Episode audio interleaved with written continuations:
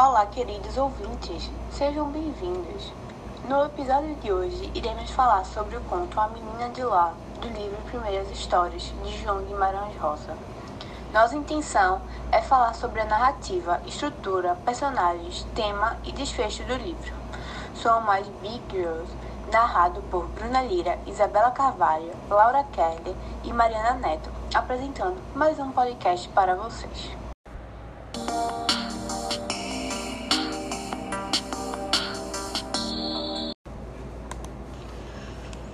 Sou Bruna Lira e agora vou apresentar um breve resumo da obra. O capítulo 4 do livro Primeiras Histórias conta o relato de uma família que tem como personagens principais Nininha, Maria, sua mãe, seu pai e sua tia. Eles vivem no sertão e são de classe baixa. Como a narração é feita baseada no tempo, na qual retrata partes de sua vida até a sua morte e não nas lembranças, então o tempo é cronológico. O desfecho é fechado, pois encerra a história no momento em que a personagem morre, sem dar abertura para outras interpretações. Com isso, o conflito da história ocorre pela pequena ser muito pensante e sensitiva, diferente das outras crianças. Ninguém entende o que ela fala e nem um porquê de tudo o que ela pede, não importa o que aconteça, ela ganha. Isso se torna uma experiência individual, pois não é algo comum. Os momentos marcantes na trama são quando, em um certo dia, acontece algo inexplicável. A menina desejou um sapo e ele apareceu. Outro momento foi na sua morte, quando ela desejou ser enterrada em um caixão cor-de-rosa com enfeites verdes. E foi o que apareceu. Pelo ponto de vista do autor, Nininha é uma santa. Por isso, tudo que ela pede é realizado. Agora eu vou ler um trecho do conto. Abre aspas. Sua casa ficava para trás da Serra do Minho, quase no meio de um brejo de água limpa, lugar chamado Temor de Deus. O pai, pequeno cintiante, lidava com vacas e arroz. A mãe, urucunhana, nunca tirava o terço da mão, mesmo quando matando galinhas ou passando descompostura em alguém. E ela, menininha, por nome Maria, Nininha dita, nascerá já muito miúda, cabeçudota e com olhos enormes. Não que parecesse olhar ou exagerar de propósito. Parava quieta, não queria bruxas de pano, brinquedo nenhum, sempre sentadinha onde se achasse. Pouco se mexia. Ninguém entende muita coisa que ela fala. Fecha aspas. Dizia o pai, com certo espanto. Menos pela estranhez das palavras, pois só em raro ela perguntava. Por exemplo, abre aspas, ele churungou, fecha aspas, e vai ver quem e o que jamais saberia. Mas, pelo esquisito do juízo ou enfeitado do sentido. Com riso imprevisto, abre aspas, Tatu não vê a lua, fecha aspas, ela falasse. Ou referia histórias absurdas, vagas, tudo muito curto da abelha que se voou para uma nuvem, de uma porção de meninas e meninos sentados a uma mesa de doces, comprida, comprida, por tempo que nem se acabava, ou da precisão que se fazer lista das coisas todas que no dia por dia a gente vem perdendo. Só a pura vida. Em geral, porém, Nininha com seus quatro anos, não incomodava ninguém e não se fazia notada, a não ser pela perfeita calma, imobilidade e silêncios. Nem parecia gostar ou desgostar, especialmente de coisas ou pessoa nenhuma. Botava para ela comida, ela continuava sentada. O prato de folha no colo, comia logo a carne ou o ovo, os torresmos, o do que fosse mais gostoso e atraente e ia consumindo depois o resto: o feijão, angu ou arroz, abóbora com, ar, com artísticas lentidão. De vê-la tão perpétua e imperturbada, a gente se assustava de repente. Abre aspas. Nininha Que é que você está fazendo? Fecha aspas. Perguntava-se.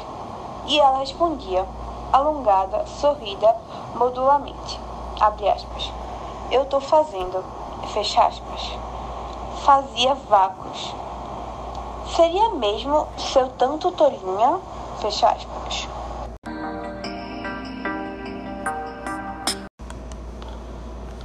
Sou Isabela Carvalho e vim falar sobre a estrutura do conto.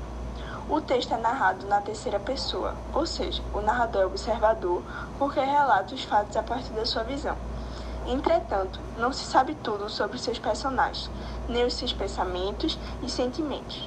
O estilo da escrita é construído por figuras de linguagens, tais como metáforas e comparações, que antecipam o leitor em relação ao desfecho.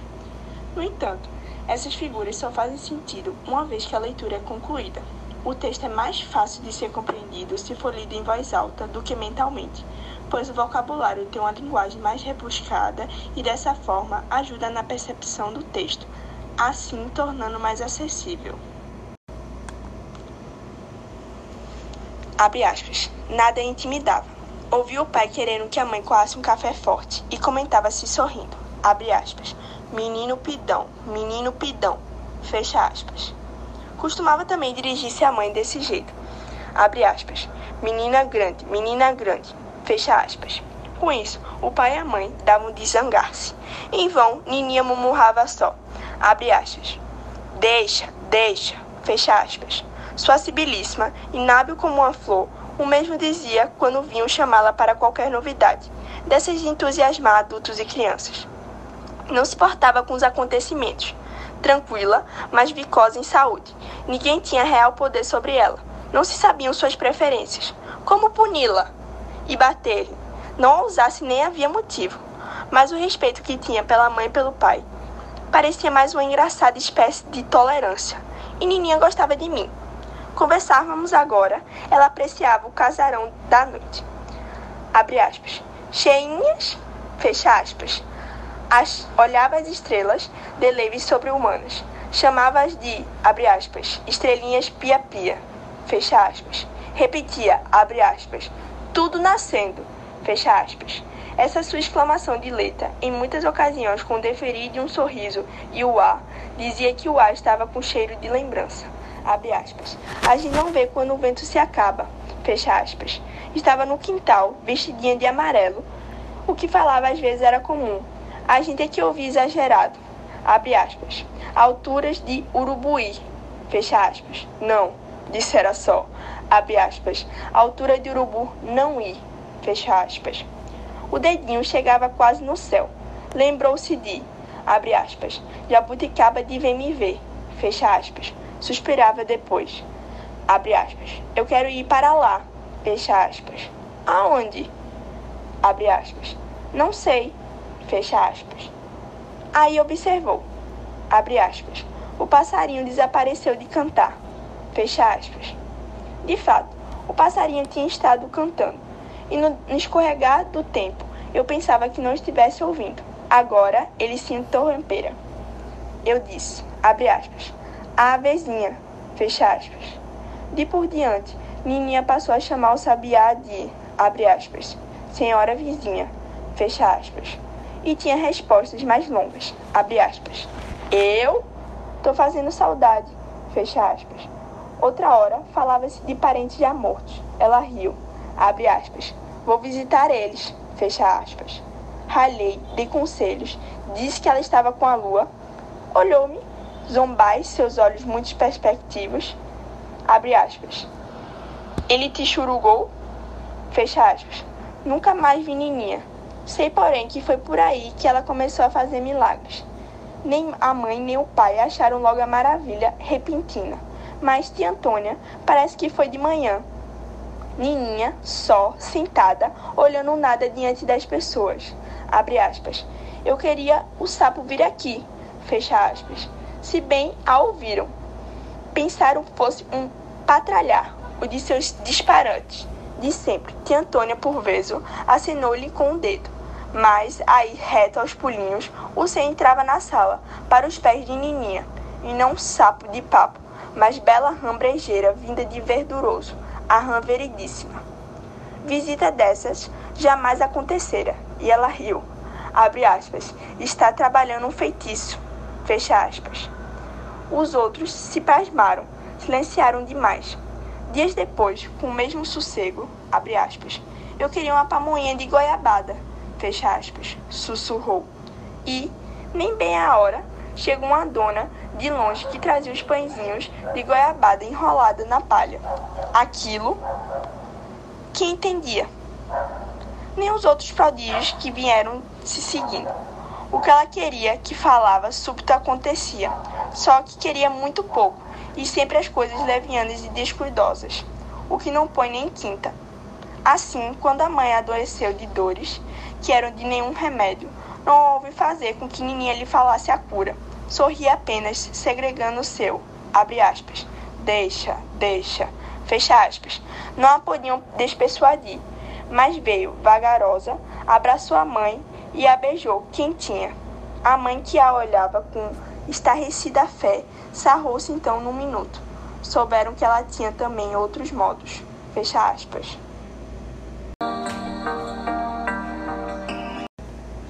Oi, eu sou Mariana Neto e vou falar um pouco sobre as simbologias presentes no texto. A simbologia é mostrada através de metáforas e alegorias.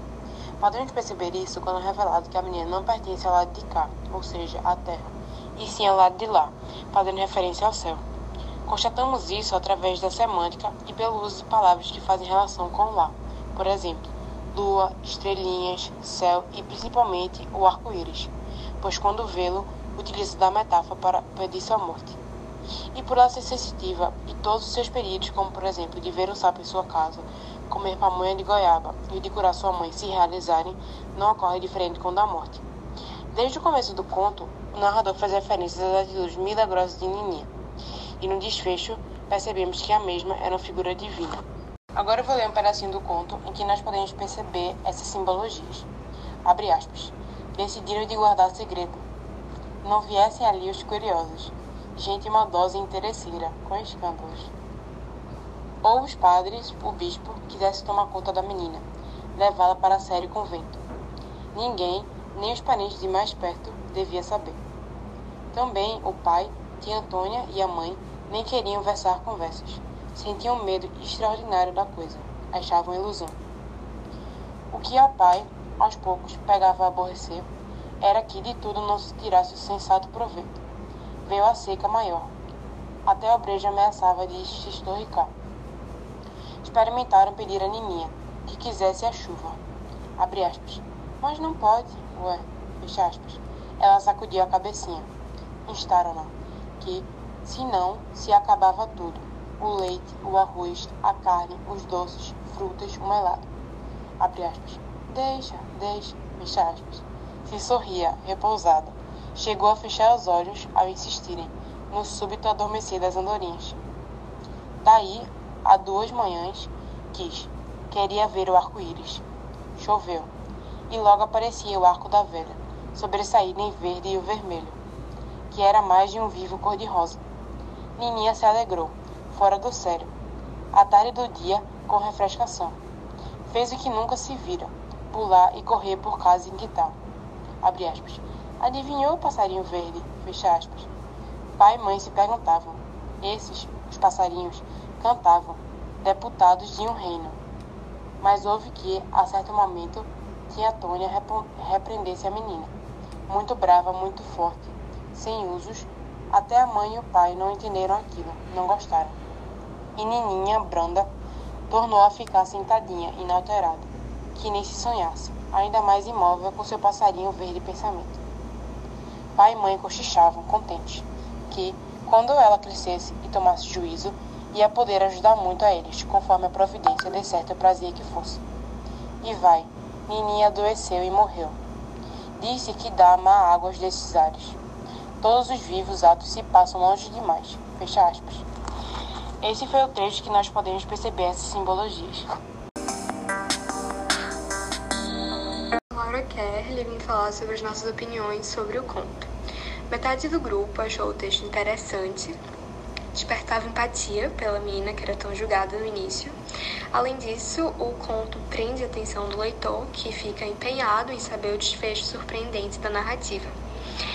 Em contrapartida, a outra metade dos integrantes não concorda, achando o texto enfadonho, cansativo e confuso, muitas vezes usando uma linguagem demasiadamente formal, quando não havia necessidade.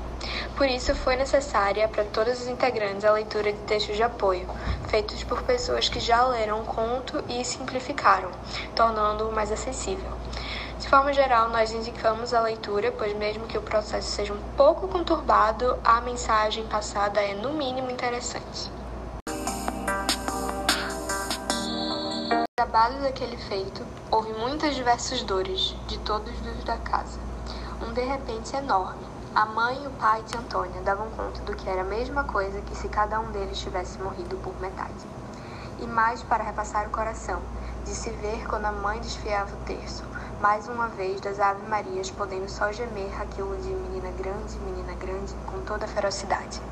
E o pai alisava com as mãos o tamboretinho em que Nininha se sentava tanto, e em que ele mesmo se sentar não podia, que com o peso de seu corpo de homem e o tamboretinho se quebrava. Agora, precisavam de mandar o recado ao arraial para fazerem o caixão e aprontarem o enterro, com acompanhamento de virgens e anjos. Aí, tia Antônia tomou coragem, carecia de contar, que, naquele dia, do arco-íris da chuva, do passarinho, Nininha tinha falado despropositado desatino, por isso com ela ralhara. O que fora, que queria um caixãozinho cor-de-rosa, com efeitos verdes brilhantes. Agouraria. Agora era para se encomendar o caixãozinho assim, sua vontade? O pai, em bruscas lágrimas, desbravejou. Que não. Ah, que se consentisse nisso, era como tomar culpa, estar ajudando ainda a Nininha a morrer.